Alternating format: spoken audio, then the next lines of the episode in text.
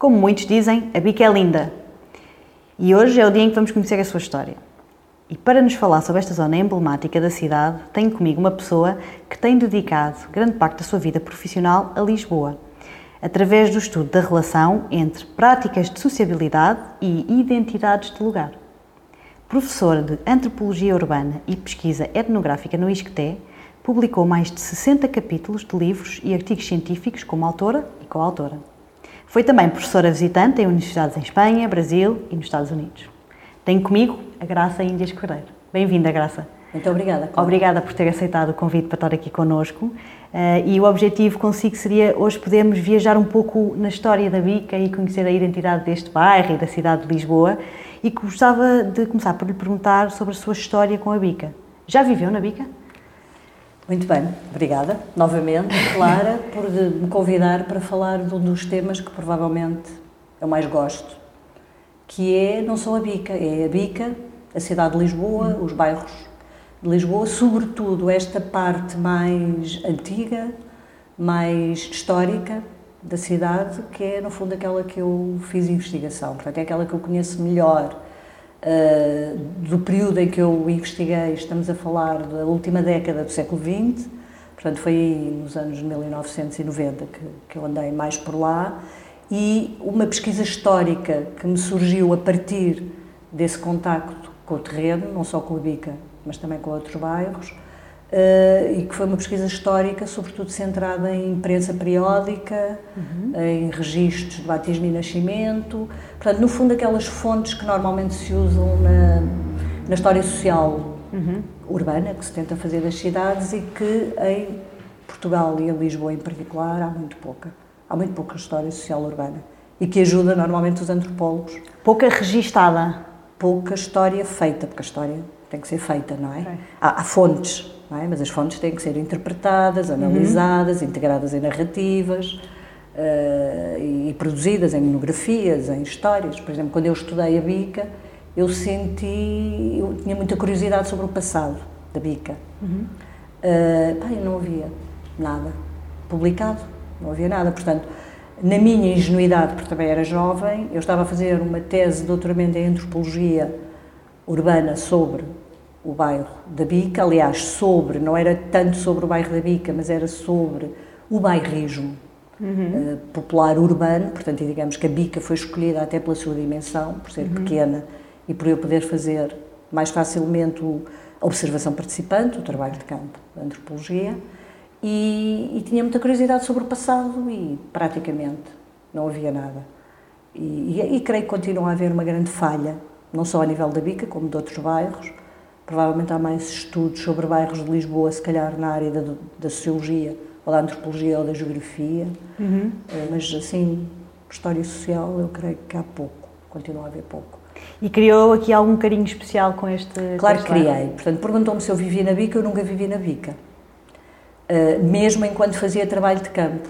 Era praticamente impossível viver na Bica, porque não havia, portanto, nesse, nesse período, nos anos de. Foi, eu comecei o trabalho de campo mais ou menos em 1990 e durou até 94, com uma interrupção, porque entretanto tive um filho, mas foram dois anos intensivos, depois uma interrupção e depois voltei à Bica para participar de um projeto sobre o fado em Lisboa, uhum. que resultou numa exposição muito bonita no Museu Nacional de Etnologia, quando Lisboa foi capital europeia da cultura, em uhum. 1994. Eu participei desse projeto e estudei uma casa de fado que havia na Bica, que já não há, que era a casa da Milu, que era uma casa de fado vadio, que havia exatamente na calçada da Bica Grande. E, aliás, durante o período de, de, dessa, dessa pesquisa que eu fiz, ela foi despejada. Curiosamente, parece uma coisa quase premonitória. E, portanto, eu nunca, nunca vivi, porque não havia casas disponíveis, nem eu teria provavelmente dinheiro para pagar um aluguer, mas não havia. Portanto, se eu quisesse viver lá para fazer aquele tipo de observação participante que no imaginário dos antropólogos obriga a que as pessoas durmam nos sítios, porque normalmente vão para aldeias ou, ou tribos longínquas, ali não fazia sentido, porque para eu fazer isto teria que ser num, teria que estar num quarto e, e, e aí ficava muito confinada também com a família que me acolhesse e podia até perder na qualidade das relações com os outros habitantes do bairro, claro. que, pronto, como todos os bairros populares, são muito complicados em termos da vizinhança, como nós sabemos.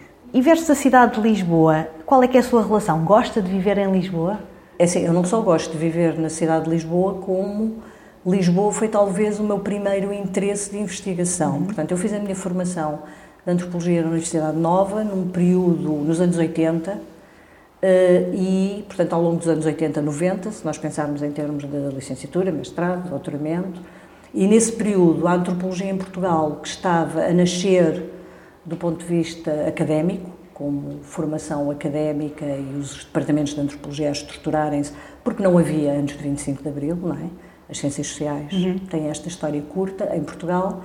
Uh, e a antropologia que havia na altura era muito rural, ou seja, os antropólogos estudavam ou estudavam hum, destinos exóticos, portanto, longínquos, outras sociedades, ou eu estudar África, ou okay. Brasil, ou, portanto, fora de Portugal, ou estudavam comunidades rurais. Hum, okay. uh, eu tinha um interesse muito grande, comecei a desenvolver um interesse grande por Lisboa e não me parecia justo que a antropologia não pudesse estudar Lisboa. Portanto, comecei, de certa forma, assim, e por essa razão talvez tenha sido das primeiras pessoas a, a, até a usar o termo antropologia urbana em Portugal, porque comecei a fazer numa altura em que a antropologia urbana não era pois de não todo... tinha noção que fosse assim tão recente. Não existia de todo uh, um pouco, essa noção até na formação académica e isso.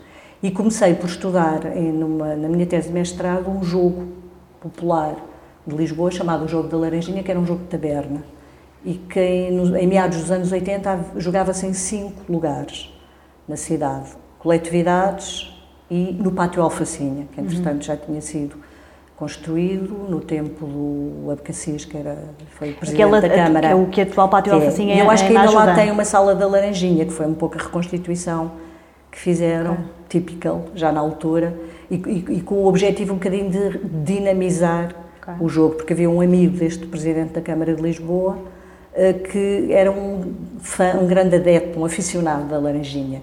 E, aliás, até tem lá uma placa em nome dele, deve lá estar ainda. Bom, estudei este jogo em parceria com um fotógrafo de Lisboa, que é o Luís Pavão, e que foi fazendo muitas fotografias. Portanto, nós os dois, na altura, tínhamos este interesse em Lisboa e, sobretudo, nesta Lisboa que para nós era desconhecida, que era a outra Lisboa, de alguma maneira, a Lisboa popular. E eu comecei assim a interessar-me por, por este lado popular da cidade de Lisboa. Que giro. Uh, e foi a partir daí que me apareceu esta questão da territorialidade uhum. na cidade de Lisboa, o bairrismo, como é que as pessoas se identificam com um bairro e, e, e rivalizam com outros. Uhum. E, e, bom, e a partir daí, depois no doutoramento, parti para esta questão do bairrismo, da identidade territorial. E primeiro comecei na Madragoa a estudar, integrada num projeto com um antropólogo catalão que na altura estava muito interessado em Lisboa e descobri a Bica na Madragoa, porque é o bairro rival. E fui à Bica, comecei a ter muita curiosidade, porque na Madragoa falavam muito mal da Bica, tudo o que acontecia de mal na Madragoa era, era, evidentemente vinha da Bica, e então fui à Bica e percebi que a Bica ainda era mais pequenina que a Madragoa. E foi a decisão, de certa forma, para o meu doutoramento foi isso. Não conhecia absolutamente ninguém da Bica, como também antes não conheceria da Madragoa, portanto foi assim entrar para conhecer a partir do, do zero. Pois. Claro que ao fim de dois anos, e fui-me relacionando e com as famílias e com a coletividade que organizava a marcha, percebi logo que a Bica, aquilo que eu imaginava como sendo a Bica, era, era muito mais pequenino, porque logo, falando com algumas pessoas, disseram, ah não, não, mas Bica, mas quer vir estudar a Bica, mas qual Bica? Foi a primeira conversa. Qual bica? Sim, porque nós temos aqui três bicas. A bica de baixo, a de cima e a do lado lá do elevador. Eu estava na bica de baixo, não é? Que é onde fica o Marítimo Lisboa Clube, que sempre tem organizado a, a marcha da bica. Que é ao pé do, onde acaba é, o elevador. Não tem não. nada a ver com o elevador. Ah, Isso okay. é o imaginário. É onde, exatamente? Lisboeta, entre aspas, de fora, é o elevador da bica. Evidentemente uma rua onde passa um elevador é uma rua onde a sociabilidade está muito restringida, não é? Uhum. Praticamente não há é ao lado, é paralela, é a calçada da Bica Grande, que é uma grande calçada de escadinhas, é onde costumam ser Exatamente. os arraiais no beco dos aciprestes, que é esse espaço inclinado, muito apertado, esse é o centro da Bica realmente. Portanto, o elevador, pronto, é a rua do elevador, mas que faz uma fronteira. Portanto, e há uma outra parte que é mais para o lado de Santa Catarina, onde havia uma outra coletividade que era o Zip Zip, que organizava um outro arraial, havia o Marítimo que organizava este arraial na calçada e depois na parte de cima da bica, mais próximo do bairro Alto, que é aquela que começou, de certa forma, a descaracterizar-se um pouco, um, organizavam também, havia ali o Vaitu, uhum. que organizava fados e tal. Pronto, havia ali um bocadinho, naquela bica havia três microbicas, por assim dizer. Uhum. E eu acabei por me centrar numa. Pois. Portanto, isto só para lhe dizer que a bica foi escolhida para estudar uma questão teórica, podemos dizer, que tem a ver com as identidades urbanas do lugar. Exatamente. A maneira era, como nós nos identificamos com determinado, e era precisamente, espaço. Era precisamente isso que eu lhe queria perguntar. Pegando naquilo que disse, é, é interessante porque, de facto, quando nós vamos tentar perceber que bairros existem, tanto há micro, mini bairros, como depois há uma, uma, uma, denominação um pouco mais lata que abrange um bairro maior e nunca é 100% certo qual é que é a definição exata e geográfica daquele bairro, Muito não é? Muito bem, podia até convidá-la para, para usar precisamente estes termos numa aula que eu dei para a porque um Ai, dos todo. problemas dos bairros de Lisboa é precisamente esse. Esta... É, os bairros não existem. Sim. Ou e seja, são todos muito próximos, não é? Estes é assim, administrativamente eles não existem, não é? Formalmente. Uhum. Nós temos freguesias. E os bairros podem ser uma parte neste momento não, porque houve aí uma fusão de freguesias uhum. e, e, transformou tudo. Mas quando eu estudei, um bairro poderia ser uma pequena parte dentro de uma freguesia ou podia apanhar vários bocados de uhum. freguesias, uhum. como por exemplo o caso do bairro Alto. Alfama basicamente eram duas freguesias, uhum. mas portanto são critérios diferentes. Portanto, o, a, a pró o próprio nome do bairro e os bairros em si é, é algo que passa oralmente, uhum. portanto é algo que pertence à representação coletiva da cidade eh, que produz uma identidade territorial, uhum. mas que não tem essa existência formal. Havia Exato. também os bairros fiscais, isso eu tentei analisar um pouco, até como é que os nomes eh, se relacionam com os anteriores bairros fiscais uhum. que havia, os bairros administrativos, coisas que foram desaparecendo, os bairros judiciais, eh, as paróquias, pronto, há toda uma divisão do território pois. formal e o bairro, como nós conhecemos, não está em nenhuma delas. Portanto, isso foi um dos meus temas também de análise, foi tentar perceber as fronteiras e perceber como as fronteiras de um bairro como a Bica são elásticas. No verão, no momento das festas, expande-se, há muito mais pessoas a sentirem-se da Bica. De inverno, com a redução da sociabilidade e com acaba por se restringir muito mais àquela pequenina bica. Exatamente. Mas depois isto faria muito também até de indivíduo para indivíduo conforme o sítio onde vive, as relações que tem, o sítio onde faz compras, as pessoas com quem se dá, quer dizer, cada pessoa tem a sua claro. percepção de bairro. E, e pronto, eu tentei. E exatamente naquilo que ia dizer, a pergunta é como é que se constroem estas tradições locais urbanas? Qual é que é este processo? Pois, é um processo complexo e foi precisamente, e, e, ou seja, a, a, a, minha, a minha investigação de doutoramento sobre a bica foi sobre a Bica e sobre os bairros populares de Lisboa e sobre a cidade de Lisboa. Porque, na realidade, eh, inicialmente eu queria perceber como é que esta identidade se constrói a partir de dentro, uhum. a partir dos habitantes, e descobri que eh, eu tinha que sair do bairro, tinha que ir para a cidade e até para o país, no período em que este processo de construção identitária, até de invenção dos bairros populares, de Lisboa é um processo que nasce muito com o Estado Novo, a partir uhum, dos anos 30. Exatamente. Portanto, eu tive que sair do próprio bairro para perceber que esta construção identitária é, digamos, multiparticipada. Não é? Portanto, é dos habitantes, foi muito incentivada, muito criada até pela cidade de Lisboa, não é? pelo município, uhum. integrado também no, em toda a propaganda no fundo, do Estado Novo, de, de, de, recriar toda a narrativa de um país, da sua capital, com esta pequenina diversidade interna, tal como a diversidade a nível nacional e a nível metropolitano, uhum. não é? Havia as colónias e, portanto, houve toda uma narrativa e digamos que Lisboa participava desta narrativa com esta diversidade que foi, de certa forma, inventada também, uh, especificando figuras não é? elementos-chave através do concurso das marchas populares, portanto, associando a certas uhum. figuras típicas que normalmente eram, eram profissões ou eram figuras de. eram, eram, eram no fundo, eram grupos eu até chamo na minha tese étnico-profissionais. Oh, Graça, é? eu queria entrar nesse tema e Pronto. falarmos sobre a bica e as figuras, mas antes disso gostava de fazer a pergunta. Como é que é o dia-a-dia -dia de um antropólogo na rua? Ok, como é que é a pesquisa, digamos, antropológica uh, na rua? Quer dizer, é na rua e é em casa, não é? Porque, ou nos espaços coletivos, eu posso lhe falar da minha, eu julgo que, uh, eu julgo que a prática profissional, em termos de, de prática de investigação, do antropólogo, usando só esta parte da etnografia, que é a parte do contacto direto com as pessoas, uhum. não é? Porque os antropólogos depois fazem mais coisas, fazem pesquisa de arquivo, uhum. fazem pesquisa de biblioteca, fazem todo um tipo de entrevistas, às vezes a pessoas que não estão na rua, não é? Pessoas, eh, por exemplo, quem organizava as marchas, eh, okay. aquilo que depois veio dar a EGEAC, isso fez tudo parte também do meu universo de entrevistas. Mas na rua, pensando em termos de observação participante, que é isso que eu acho que está a perguntar, é a pessoa vai para a rua, apresenta-se, como é que é, e eh, pá, pronto, é isto, é no fundo ir, ir, repetidamente. Portanto, como é que eu me organizei? No caso da Bica, foi ir muitas vezes, durante dois anos praticamente estava lá todos os dias. É? Era praticamente estar lá a viver para acompanhar, de alguma maneira, o cotidiano de vida naquele bairro, que tinha que passar muito por entrevistas também, por conhecer as pessoas, eh, por parte das pessoas que trabalhavam e acabavam por não estar lá durante o dia, não é? Digamos que a observação participante, um antropólogo na cidade não faz exatamente o mesmo do que um antropólogo, por exemplo, numa aldeia, uhum. não é? Que pode ir para o adro da aldeia e, ou, ou, está a viver na aldeia e, e apanha de alguma maneira a vida total na aldeia, era assim pelo menos hoje em dia, já duvido que seja.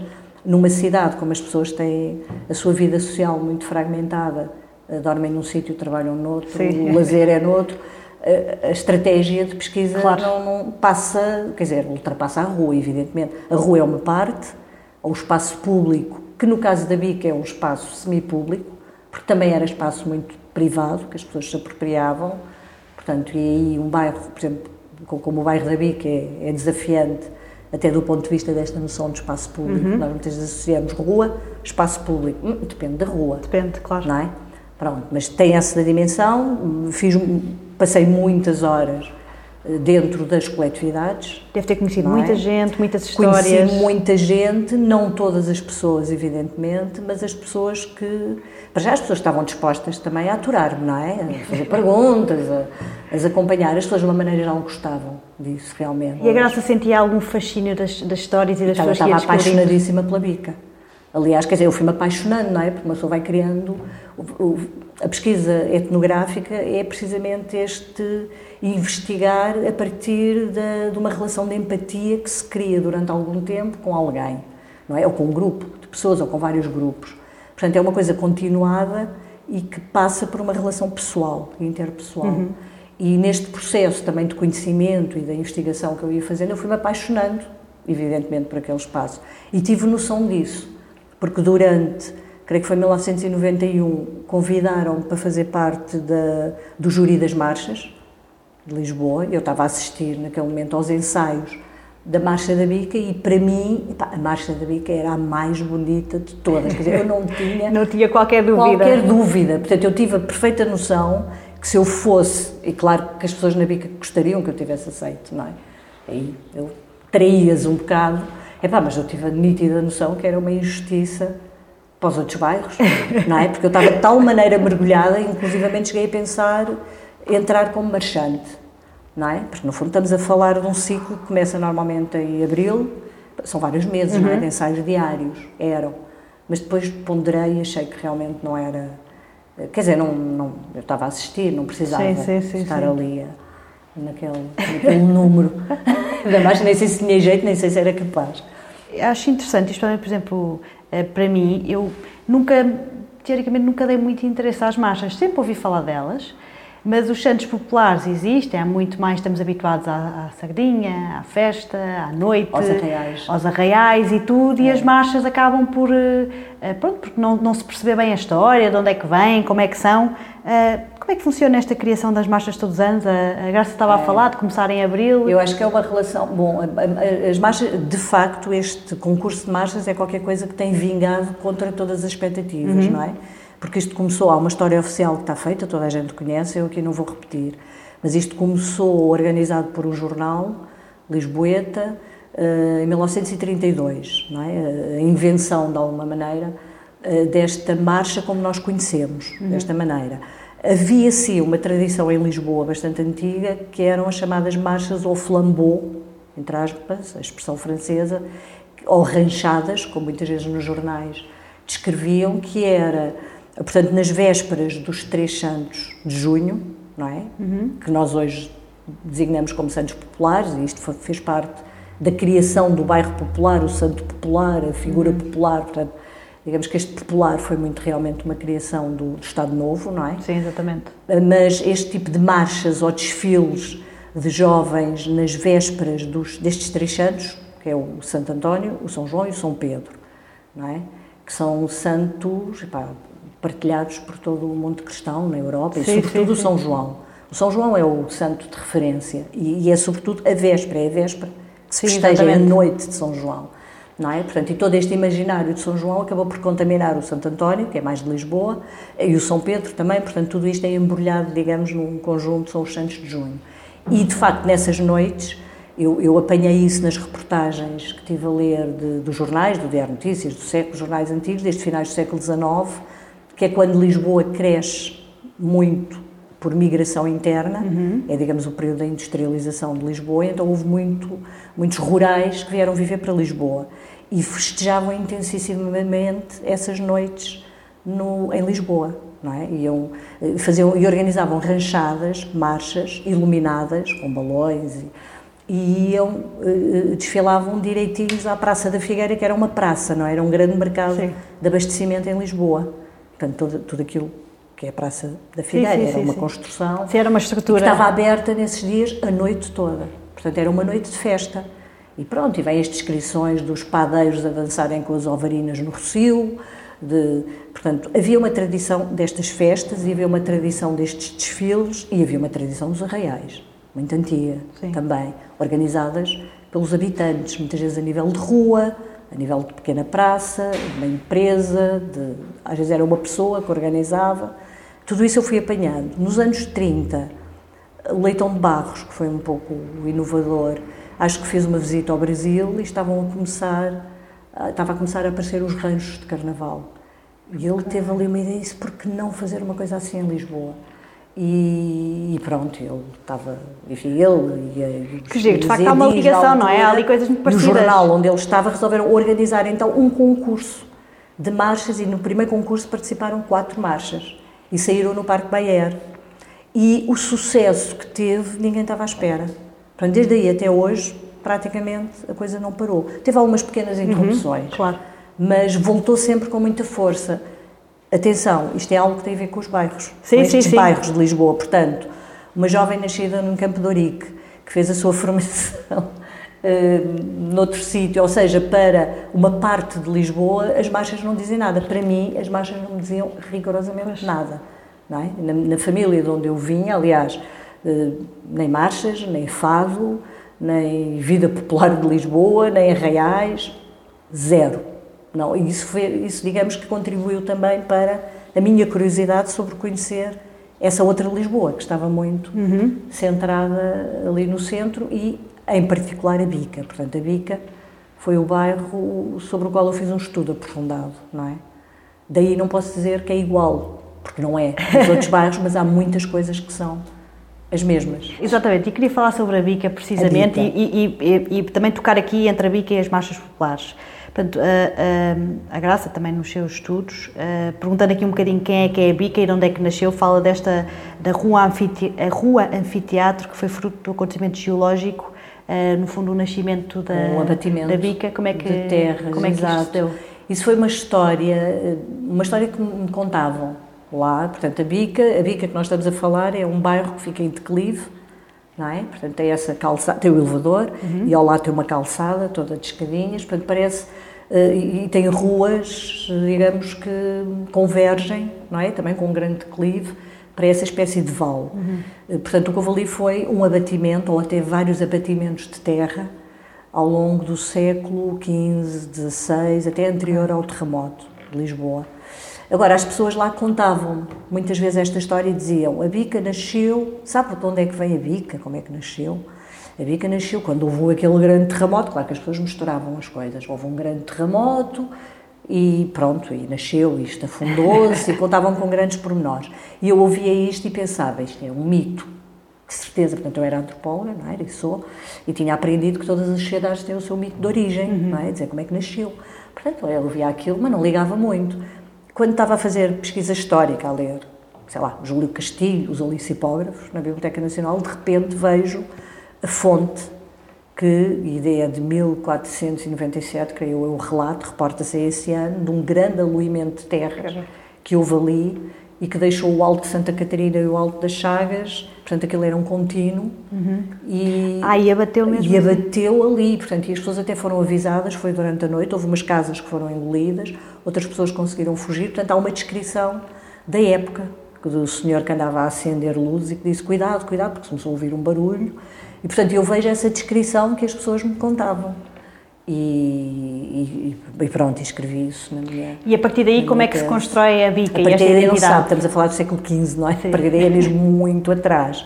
Portanto, ok, é, mas se calhar mais recente. O é? mais recente é, portanto, a história, a história que eu tentei fazer e ligado às marchas e aos arreais, também às festas, porque as festas são importantes porque as festas contribuem para as festas dos santos populares contribuem para a criação deste imaginário uhum. dos bairros Santos Populares, digamos que são um instrumento para a produção e a criação disto que nós agora imaginamos como bairros, enfim, pode ser bairros antigos, populares, históricos, tradicionais, tudo isto é, é sinónimo.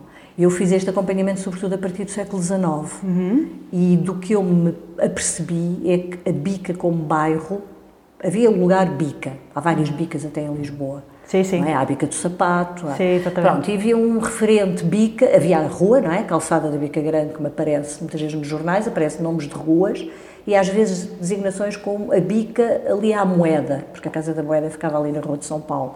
A bica que fica mais ou menos ali, tinha que se dizer onde era, porque ninguém sim. sabia muito bem.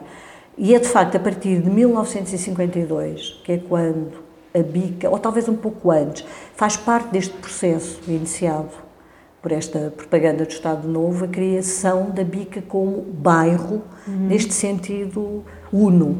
A Bica é um dos bairros populares, portanto, digamos que a Bica chegou ao, ao, ao ranking dos bairros populares de Lisboa. Aliás, as duas, os dois primeiros anos que a Bica concorreu ao concurso das marchas, creio que foi 52 e 54, penso que em 1953 não houve, ela ganhou o primeiro prémio. Portanto, e afirmou-se claramente, a Bica, bairro Pronto, ficou clarinho.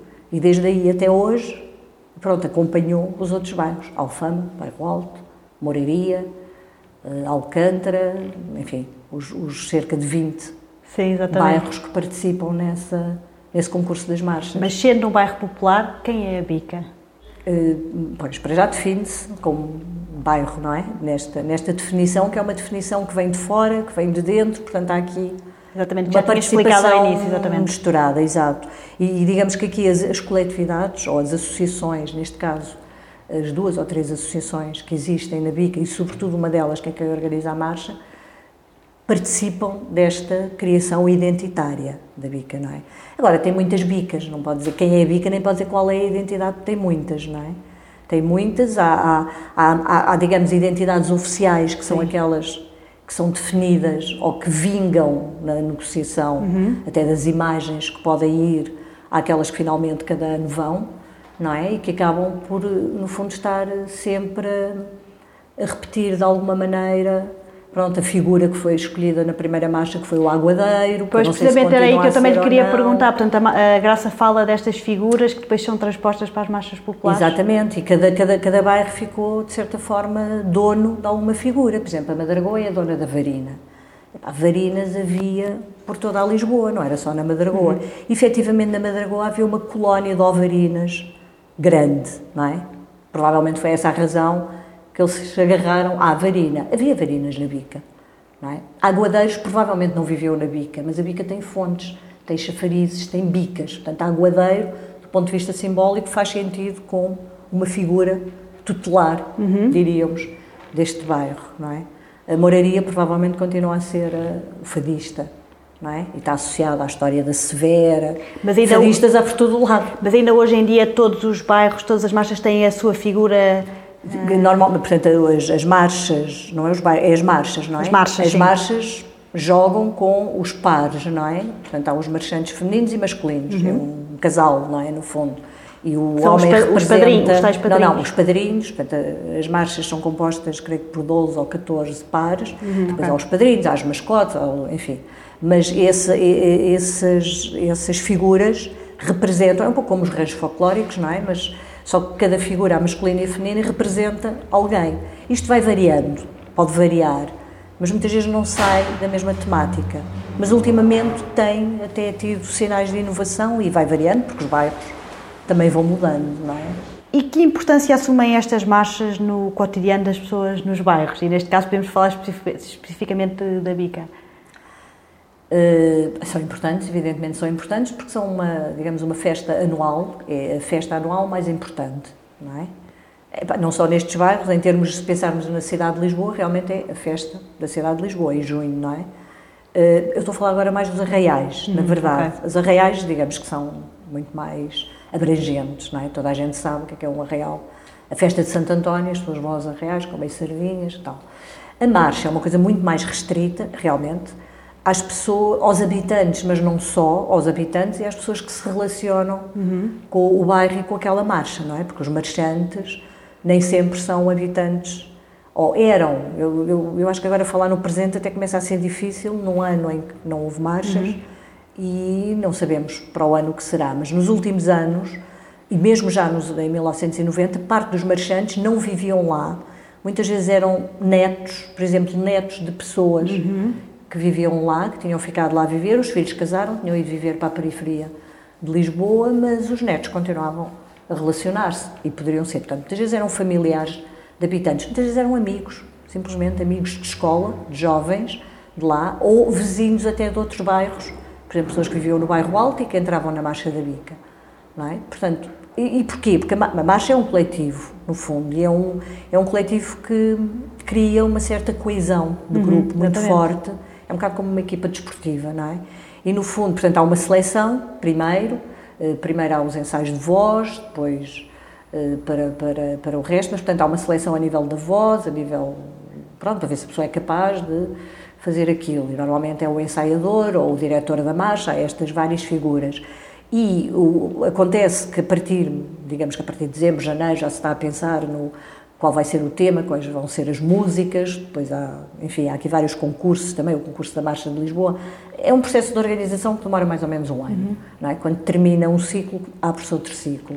Mas na realidade eu direi que talvez 4, 5 meses uh, o bairro está mais envolvido, não é o bairro, é, é uma parte do bairro, evidentemente, é a parte do bairro que está a participar naquilo. Portanto, no fundo, são os marchantes e as pessoas próximas dos marchantes, não é?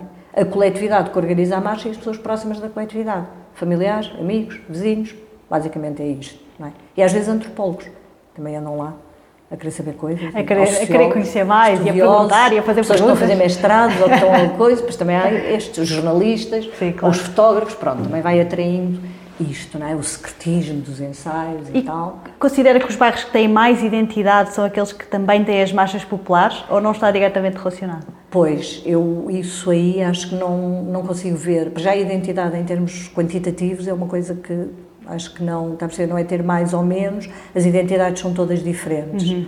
É? Digamos que aqui é um fenómeno político de identidade, este tipo de afirmação uhum. Eh, de identidade ligada a um território, não é? que são estes bairros, Uh, repare, tudo isto é financiado, é organizado pelos bairros e financiado pela Câmara. Uhum. Não é? Portanto, isto é realmente um assunto da cidade e dos bairros. Claro.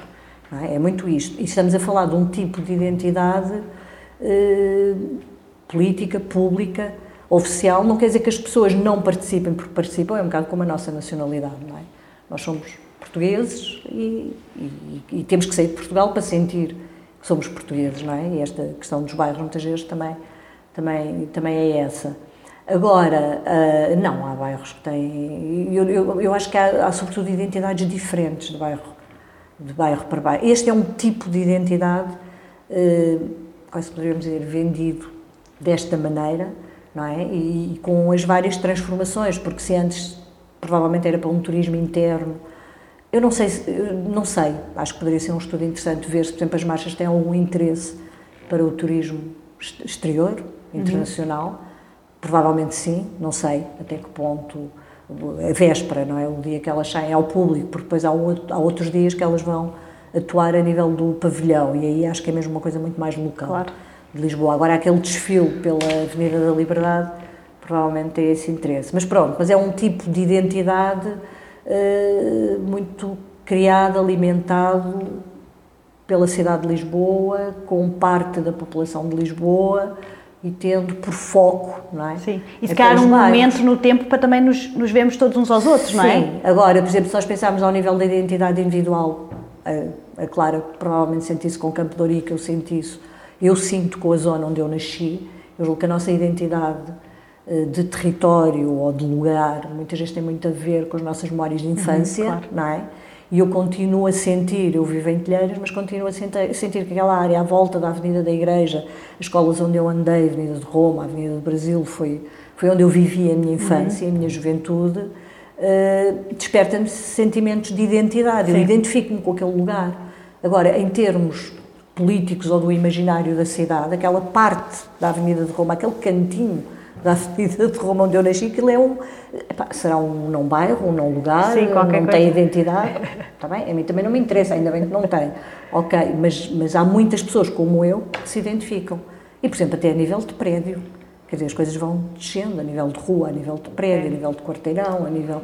A identidade é mesmo, um, eu acho que é um conceito muito complexo e muito armadilhado também, porque se usa de muitas maneiras. Agora, todos nós transportamos é? muitos claro. tipos de identidade. Não, sem dúvida. E os habitantes da Bica, estes que participam das marchas, têm também esta.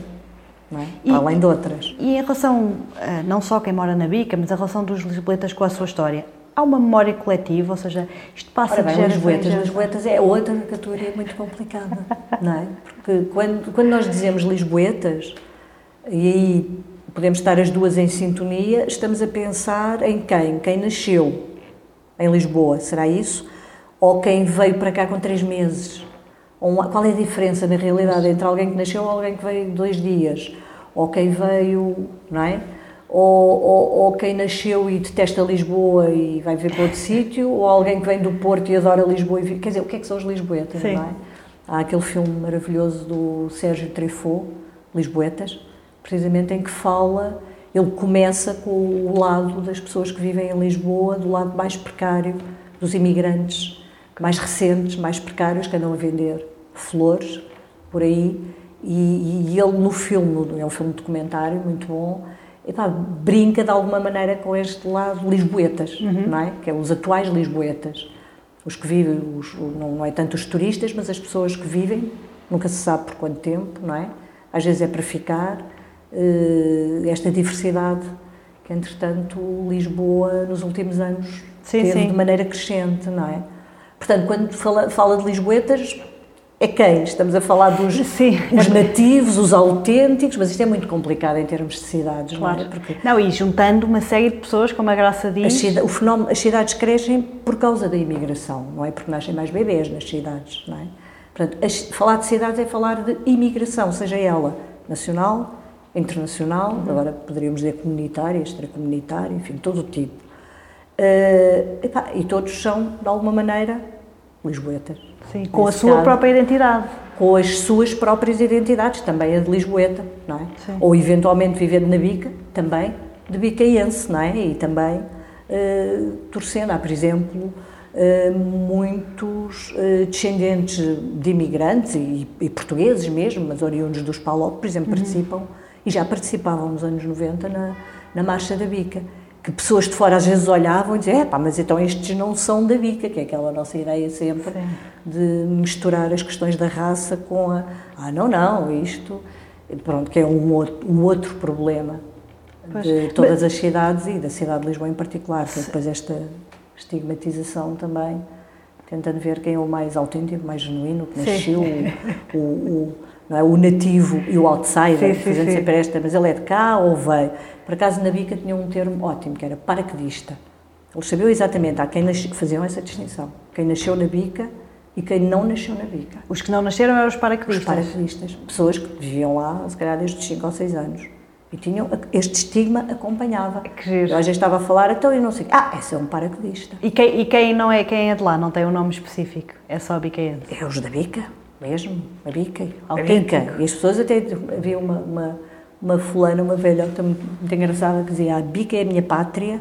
Ela dizia: A bica é a minha pá- pátria, Lisboa é o meu continente. E fazia assim os vários estadios. E pronto, mas a bica é a minha pátria. Que giro, é quase uma ligação Bica. tipo como temos com o clube de futebol, etc. Absolutamente. Mas acho, acho engraçado, Completamente. de facto, isto que a Graça fala, de termos todos a nossa identidade, cada um da sua forma, com os imigrantes todos, o que nota é um movimento que, com o que a Graça estudou, com o trabalho da EGA, aqui de uma série de entidades, de Lisboa, de, de outras cidades do país, de trabalhar então, de irmos buscar, tentar ir buscar o tal autêntico, a tal tradição e mostrar, dar a conhecer, dar a. Não é? Não, acho muito interessante esta. Sim, o, esse- o passado eh, ajuda-nos muito a esta, não é? Ou ir buscar aspectos, no fundo, da vida do passado. Eu julgo que aqui o tempo é importante, não é? E digamos que o passado é assim uma espécie de reservatório onde se pode ir buscar o que nós quisermos. Sim. É? Por exemplo, a própria preparação das marchas anualmente é isso, no fundo. Portanto, a- a- há sempre um conjunto de livros com trajes antigos ou trajes típicos daqui e da lá. Portanto, é sempre ir buscar eh, algo que alimente o nosso imaginário e que possamos decidir eh, e, e, no fundo, estar em acordo que aquilo sim agora vai nos representar e, e avançar por aí, não é? Agora, o- o- a própria distinção do autêntico são coisas já que têm um- uma carga valorativa muito forte, porque depois a questão que se põe a seguir é mas quem é que vai definir que é autêntico? É a percepção pessoal Pois, de que é autêntico ou há alguém, há um júri que vai dizer não, isto é e aquilo não é? pois não, não há Por exemplo, júri era, era uma das discussões também, da, da- é um dos problemas, um dos dilemas precisamente das marchas, dos, das avaliações e dos júris das marchas, que também têm sempre normalmente um historiador, não é? E eles, por exemplo, no regulamento, isso era, coitadas das pessoas que organizam as marchas, porque depois tem sempre uma coisa que dizem, não sei o quê, ah, ah, o respeito não é o respeito à veradicidade histórica, respeitar a história, os não sei o quê históricos. Mas depois há, por exemplo, uma marcha, como houve uma vez do Alto Pina, que eram extraterrestres. Era altamente inovadora. Aquela... Ai, eu lembro-me disso. Pronto, e, e depois a, discussão é, mas porquê é que não se vai valorizar a inovação? Porque se no mesmo regulamento se valoriza a inovação e o... Epá, fica-se... A bica aí sempre foi muito, pelo menos enquanto eu tentava respeitar muito esta, esta dimensão histórica, mas, por exemplo, um ano foi o desastre total. Porquê? Porque eu estava a estudar, e um antropólogo pode ser altamente lesivo, sem querer. Eu estava a estudar os, os registros de batismo e descobri que havia, a profissão que mais me aparecia era marítimo, marinheiro. Final do século XIX, princípio do século XX. E nesse ano, uma das forças vivas que organizava a marcha, que não era o diretor da coletividade, mas era a pessoa mais importante, leu um artigo que eu escrevi, que era sobre a vocação marítima da, da Bica. Ele leu e decidiu, e convenceu toda a gente, não, não, este ano vamos abandonar o aguadeiro, vai ser o marinheiro. Foi em 1991. Foi o marinheiro, foi a pior classificação da bica. As pessoas odiaram todas. As pessoas, ainda havia marítimos reformados a viver, mas a associação, a identidade, Não. não tinha nada a ver com isto, tinha a ver com o aguadeiro, tinha a ver com a identidade desde 1952, com a identidade da própria marcha, não é? Que para eles é a identidade da bica. Portanto, há aqui todo um processo em que é como se aquela memória da existência não contava para isto, não é que não existisse, mas para isto Mas não, não contava. As pessoas detestaram, refilaram, disseram que horror, marinheiros, agora o Kim quer que a gente vá de marinheiros, eles gostavam tanto de levar o, o- a bilha, já tinham aquela maneira de gingar, agora marinheiro com os suspensórios, não... As pessoas de má vontade, uma coisa forçadíssima para respeitar o rigor histórico, e que não foi nada valorizado, obviamente, porque já ninguém sabia qual era a história da bica, não é? E, e- e a pior classificação, Sim. sempre. E no ano a seguir voltaram ao aguadeiro. Portanto, eh, isto faz-nos pensar estas questões do autêntico. O autêntico Pois, porque a história muito... tem o seu romance, não é? Exato, o aguadeiro nunca viveu ali, mas o aguadeiro é o que tinha a ver com o Sim, imaginário da identidade. bica, e não o marinheiro. Pois, que giro. Portanto, há vários níveis também de memória, mas há elementos que servem e há outros que não servem. Claro. Não, e, e também é agir, porque, é porque esta pergunta, eh, porque acho que nos traz imenso valor olhar para o passado. A Graça de certeza concorda comigo, uhum. não é? Trabalha, trabalha nesse campo. Mas eu há, há poucos anos, no, no movimento do Lisbon Week, fui descobrir o bairro de Alvalade, que é onde eu moro, eh, e, e, fomos em autocarro, conhecer pelo bairro as histórias todas do, do bairro das estacas, de construção, O bairro de Alvalade etc. é outro problema. Eu então... só há pouco tempo, só depois de estudar, é que percebi que o bairro de Alvalade é aquela coisa gigantesca. Sim, sim, sim, é enorme. Que é o plano, é, não é? é uma... Que houve. Porque eu vivi, para mim, eu vivia no bairro de Alvalade. Sim, não, é é entre a estação Alvalade e o Júlio de Matos. Avenida da Igreja é aquela área. Sim, mas já foi Depois bastante havia a Avenida de Roma, havia os Estados Unidos da América, havia os Crochê, quer dizer, sim, sim, tem sim, outras sim. dimensões, mas realmente, mas pronto, mas hoje em dia o bairro de Alvalade já pronto, já se ampliou também. É, já não é assim. Já é um pouco maior. Não, mas isto pegando para dizer isto, um, traz imenso valor a quem lá habita, mesmo sobre a construção e tudo, saber de onde é que nasceu, qual foi a razão, quando é que foi construído, como é que foi construído, como é que foi pensado. Eu acho que é muito interessante para, para nós conseguirmos ter mais valor na nossa vida, ou aprender mais coisas, etc. Mas falando ainda sobre, sobre hum, a sua investigação, de certeza conheceu imensas histórias. Além do amor e da paixão que ganhou por aquele bairro, uhum. há assim alguma uma história mais divertida que se lembra, alguma coisa que tenha descoberto? Já lhe contei uma, esta dos marinheiros e dos aguadeiros. já lhe contei outra, que é o, o declive. O, mas posso lhe contar uma terceira, que tem a ver, no fundo, com o tal mito de origem da bica, uhum. não é? A tal história que me contaram do desabamento de terras, que eu primeiro não levei muito a sério, entendi como uma versão Sim. mitificada do nascimento de um bairro, quer dizer, os bairros, esta ideia de que um bairro nasce é uma coisa um pouco, pronto, estranha. Uh, bom, então, eu nessa pesquisa histórica, lá está aqui a relação também da antropologia com a história, descobri essa fonte que dizia que em 1497 Sim. houve um grande aluimento e tal, e escrevi isto na minha tese de doutoramento, que entretanto acabei a tese. Acabei a tese e tive o cuidado de, havia duas ou três pessoas com quem eu quem eu chateava mais, realmente, que eram um pouco os intelectuais do bairro, e, e, que eu eh, estava sempre a tentar também aferir e estava sempre a tentar uh, ter a garantia de que eu não ia fazer, não ia escrever nada que fosse uh, danoso uhum. para o bairro, não é? E então dei a minha tese a ler uh, uma dessas pessoas, pronto, e leu e disse-me, ok, que era uma pessoa que quando falava comigo muitas vezes dizia-me assim, já num nível de confiança, olha, Graça, isto que eu te vou dizer é só para tu perceberes melhor a bica, mas não podes usar. Ok.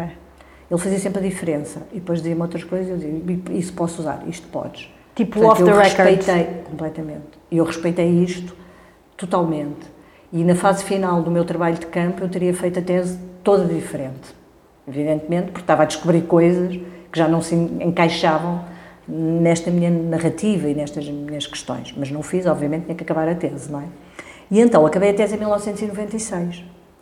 E uh, publiquei a tese e, entretanto, o coordenador de uma, da coleção Portugal de Perto, que era uma coleção de antropologia uh, da Dom Quixote, muito boa, o coordenador era o professor Joaquim Paz Brito, era meu colega no ISCTE, convidou-me para publicar em forma de livro. Foi publicada em 1997. Chama-se Um Lugar na Cidade, da Dom Quixote e convidou para publicar. E, entretanto, esse intelectual, esse meu amigo a quem eu tinha, da Bica, a quem tinha dado isto, ele disse-me, olha, ah, ele entretanto era assessor de um vereador da Câmara, e ele disse-me, olha Graça, nós temos que preparar os 400 anos da Bica, porque em 1997 vai fazer 400 anos que a Bica nasceu, era uma coisa inédita, eu a Bica, e pronto, ele falou-me da fonte que eu tinha referido na tese, que era 1497, estava datado, e à conta disso, ele, opa, eu acho que a Câmara comprou talvez 1500 livros, não sei, foi quase a tiragem toda ou quase toda, Sim. apoiaram e organizaram uma celebração em 1997 do nascimento da Bica, portanto, certa, sem eu querer, mais uma vez, participei em qualquer coisa que, que antes não, não estava datado, não é? Uhum. Não... Isso mostra, Graça, o impacto, de alguma forma, o impacto do seu trabalho. Qual é que acha que é o maior impacto do trabalho da Graça ou dos seus pares para a sociedade? Olha, eu honestamente eu acho que o impacto não tem sido muito grande Eu estou a pensar aqui nos trabalhos que vêm das ciências sociais, antropologia, sociologia, uhum. história, poderia ser maior. Não é? Especificamente pensando no caso dos trabalhos sobre cidades e áreas urbanas uhum. uh, e no impacto que poderiam ter ao nível das próprias, dos próprios planeamentos, das, das, das políticas urbanas, uhum. eu julgo que realmente podiam ter muito mais impacto do que têm. Eu julgo que não há propriamente uma uma grande atenção. Mas, por outro lado, muitas vezes estes trabalhos também estão num registro uh, em que é difícil, uh, não é imediato o impacto, tem que haver aqui algum tipo de tradução também. Portanto, digamos que esta ligação entre a pesquisa científica que se faz, muitas vezes em termos muito puros, assim se pode dizer, ou de ciência fundamental, e, e, e, a parte mais prática do que é que é a vida de uma cidade, eu julgo que esta ligação pode melhorar muito e não é assim fantástica, apesar das coisas estarem a mudar. Eu penso que as novas gerações estão muito mais atentas a isso. Ou seja, a procurar mais a, a procurar mais e isto tem a ver também com a própria precariedade de parte dos investigadores que estão a fazer estas pesquisas relativamente à sua situação laboral e relativamente ao eh, ficarem eh, confinados, garantidos numa universidade, de alguma uhum. forma. Portanto, eu acho que há aqui uma mudança que pode melhorar este diálogo. Uh, quando fala de impacto, eu estou a pensar em impacto relativamente a isto, não é? Claro, se, se, se a, neste caso a Câmara de Lisboa tem, tem interesse, usa nos estudos, como diz, no planeamento, pois, etc. Mas eu julgo que depois também há os outros interesses todos, é sempre a questão mais complicada, não é? No fundo, os interesses económicos, pronto, há aqui um novelo claro. de muitas coisas, mas, epá, mas eu julgo realmente era muito bom não prescindir Sim, da, da, da, investigação, e porque a investigação deve ser feita também com sentidos pragmáticos, não é? Como sim. é muito, por exemplo, nos Estados Unidos da América, mais do que na Europa. Pensando nas ciências sociais. Sim, sim, sim, sim sem é dúvida. Muito umas coisas focadas, é muita investigação focada em problemas, mais tem a ver com o pensamento também. Sim. Em inglês, que é diferente. Pois, porque às vezes não há. Do que nosso, porque nós muitas vezes começamos no abstrato, começamos lá de cima e vamos cá para baixo. Eles começam muito lá de baixo do problema e a partir daí desenvolvem. Claro. Há toda uma lógica okay. diferente. Pois, e a graça que neste momento trabalha com Bossa, não é? Saberá Exato, também, aqui a, saberá a também, saberá também é esse tema. E em termos aí, já a jeito aqui de terminarmos, uh, que zonas neste momento de Lisboa uh, pensa que neste momento estão a construir a sua identidade própria? Zonas, bairros? Não, quer dizer, é um assunto que eu não tenho estudado. Portanto, não, Mas de opinião? Opinião, não tenho opinião, porque não, poderia ter uma intuição, não é? Mas realmente não, não tenho tido, até porque nos últimos anos tenho estado períodos fora, não é? Nesta outra pesquisa que me tem mobilizado. Uh, e depois, uma outra dificuldade minha é pensar Lisboa município, gosto de pensar Lisboa área desta área metropolitana. E, por exemplo, acho que a Amadora tem um papel, em termos até da produção identitária, muitíssimo importante. E, e pronto, e está aqui a meias com, com Lisboa, uhum. não é? Por várias, por várias razões. Eh, dentro da cidade de Lisboa, eu, sabe, neste momento se calhar preocupa-me mais até a desidentidade, ou seja, o, quais o risco de identidades uh, existentes em certas áreas de Lisboa, de Lisboa, estas que eu, no fundo, andei a conhecer melhor, como é, por exemplo, o caso da Alfama, não é? E não só Alfama, Moraria, portanto, toda aquela zona. Uh, Preocupa-me mais, uh, uh, talvez, eu, eu julgo que não tenha havido criação, provavelmente, de novas identidades territoriais, porque eu não sei se o turismo, da maneira como foi organizado aí... Pois, não. Não, porque vai esvaziando os habitantes, é Sim. é preciso as pessoas realmente viverem Sim. nos sítios, não é? E, é, e, e a memória e a história, o tempo que se está para a vida das cidades é muito importante. Sim. As cidades fazem-se com o tempo, não é? São várias gerações, por exemplo, um bairro novo, eu lembro uma vez de uma conferência de um arquiteto muito interessante que eu vi sobre Chelas e os olivais, e ele dizer, as primeiras três gerações são sacrificadas. Quando se constrói qualquer coisa de novo, uma urbanização como os olivais, por exemplo, as primeiras três gerações são sacrificadas. Ele diz que demora tempo a pois. construir, porque é as rotinas, é os comércios, é há um tempo pois. de fazer cidade. Agora, para perder, eu julgo que pode ser muito rápido. E eu julgo que nós temos observado, por exemplo, a Alfama, nos últimos, não sei, dois, três anos, cinco, se calhar não mais que isso, é, o, é a perda. Com a é gentrificação, a turismificação. Exatamente, com a expulsão, com o despejo, no fundo, a, a, com a saída dos habitantes que lá estavam Sim. e que, não sendo proprietários, tiveram que sair, não é? e com a, no fundo com o perder progressivo da, do tecido social pois. destes bairros. Não, e depois e... não é o alojamento local que constitui não, claro. nada, não é? E é engraçado, de facto, já tenho falado com outros convidados, que é importante nesta, neste, nisto que fala de ganhar ou de perder a identidade, que é fundamental que haja um, não só um possível planeamento na construção de bairros mais novos, mas como conseguir ter uma diversidade de habitação e de comércio em que as pessoas tenham a tal vida de bairro claro, e que existam exatamente. e não como nós temos hoje em dia dos movimentos. Claro. E sabe que muitas vezes a, a, o mais interessante das cidades nem, nem são as partes planeadas, são as que não são planeadas. É? Temos sempre o caso de Brasília que foi todo planeado e a parte mais viva se calhar está no não planeado, não é? Sim, sim, sim. À volta. Mas uh, o caso que eu melhor conheço, porque vivo lá, que é Telheiras, não é? pode ser um dos casos de produção de identidade dos Sim. últimos anos, sem dúvida. Mais recente, sem dúvida. Porque no fundo eu vivo lá desde 80, portanto eu vivo lá há 40 anos. E durante talvez os primeiros 20 anos, uh, Telheiras era assim, um, era muito considerado periférico. Uhum. As pessoas muitas vezes até diziam, eu vou a Lisboa, não é? Que ele é a freguesia do Lumiar, Sim. sempre foi, não é? Mas, mas então, nos últimos anos, nos últimos 10 anos, 20 talvez, e sobretudo a partir da abertura da estação de metro de Telheiras, que acho que isso uhum. em qualquer sítio facilita a acessibilidade e, e, pronto, e dá outra visibilidade, e também com, enfim, toda, todo o crescimento tem continuado a ter e, e, e, sobretudo com o crescimento e sedimentação os comércios são muito importantes. Sim, mas de facto hoje Realmente, em dia existe essa identidade dia, de telheiras, não é? Existe... Eu julgo que se está a construir, está-se a construir e sim, e as pessoas falam já de uma maneira positiva. Exatamente, com amor, telheiras, sim, sim, sim, sim.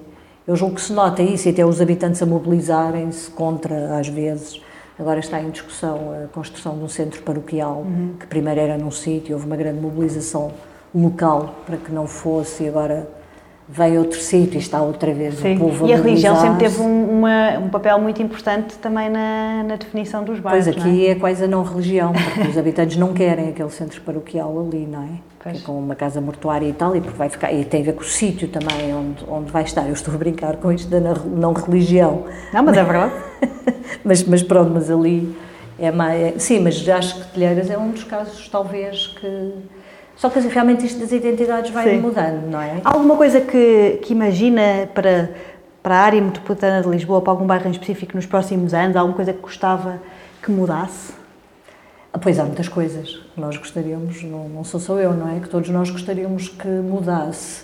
Hum, eu julgo que talvez hum, uma das coisas que eu sou mais sensível, e também porque sou antropóloga, no fundo, e acho que os antropólogos aí podem dar algum contributo, tem a ver com o nível de tolerância perante a, a, a diversidade, perante o outro, não é? Uhum. Para nós temos assistido, sobretudo nos últimos anos, a uma progressiva tomada de consciência desta talvez maior diversidade, ou uma diversidade mais internacional, porque na realidade qualquer cidade sempre tem diversidade, uhum.